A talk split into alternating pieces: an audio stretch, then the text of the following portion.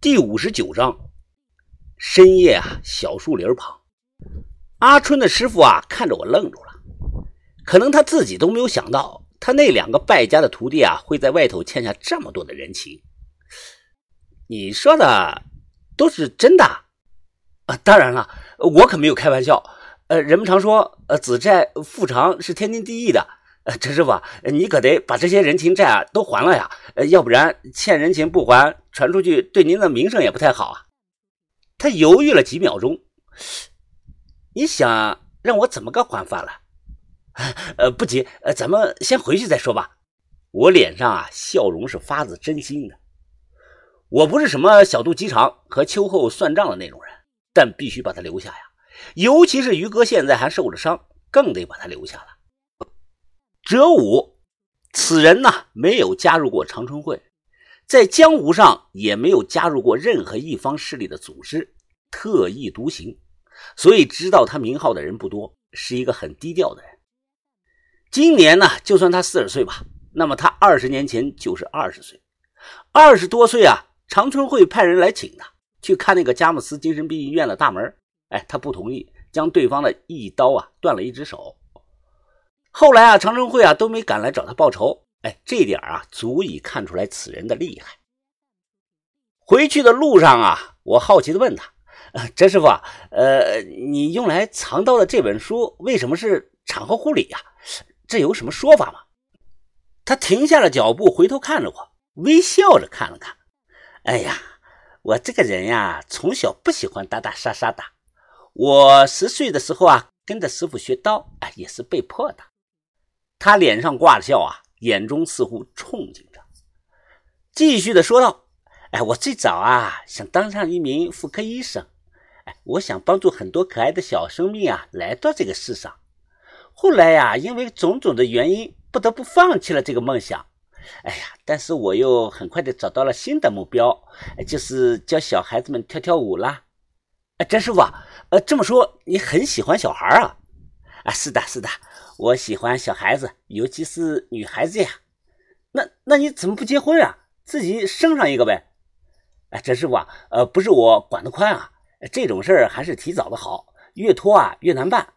哎，前段时间我在夏尔巴部落啊认识了一个大姐，哎，她叫米米嫂子，年龄啊比你小那么几岁，人特别好，关键是没孩子。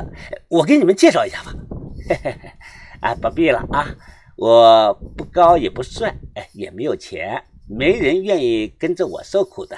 哎，怎么会呢？陈师傅，帅那就是个屁呀！呃，闻上两口就觉得臭了。男的还是要看有真本事没有啊？没有本事才会被人看不起的。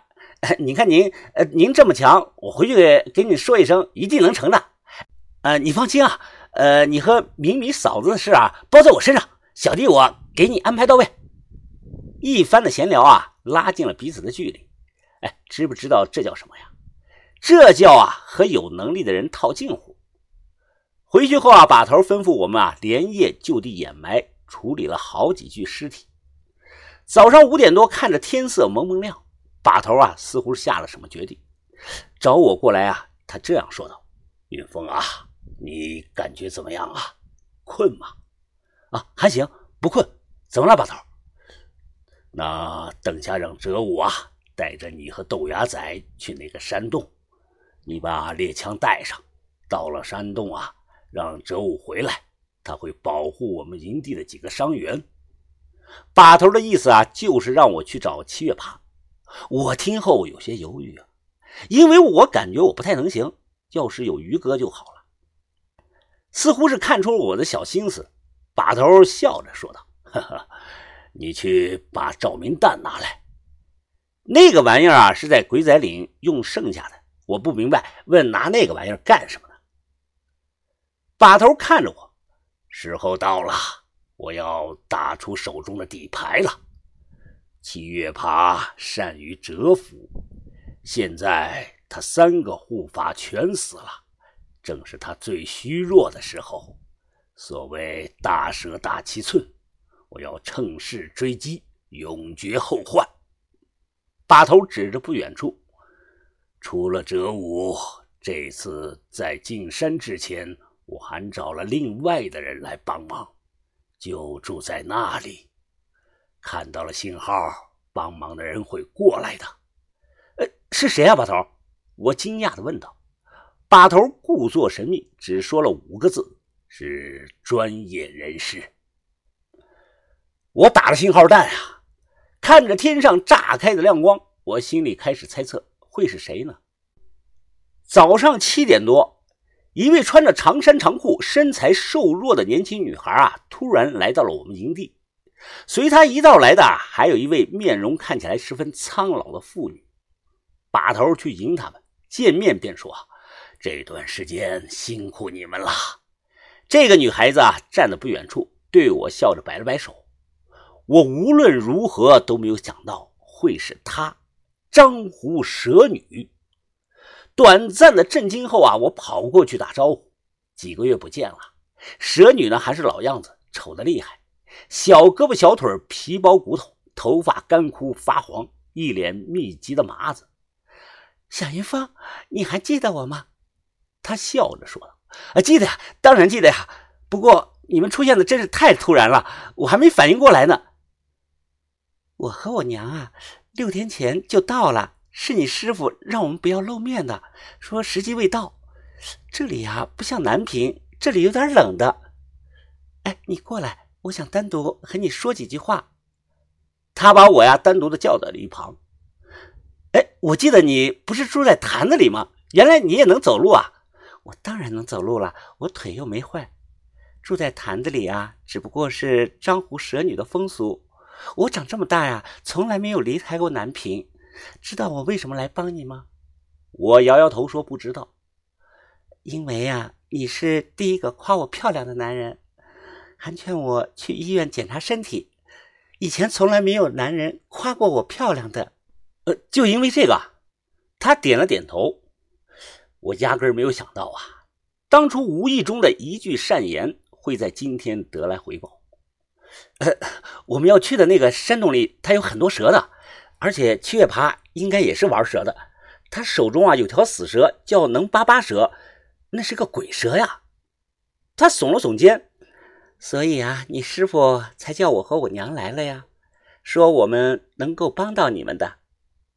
我不知道鬼蛇是什么，但天底下所有的蛇都是我的好朋友。论玩蛇呢，我才是最厉害的。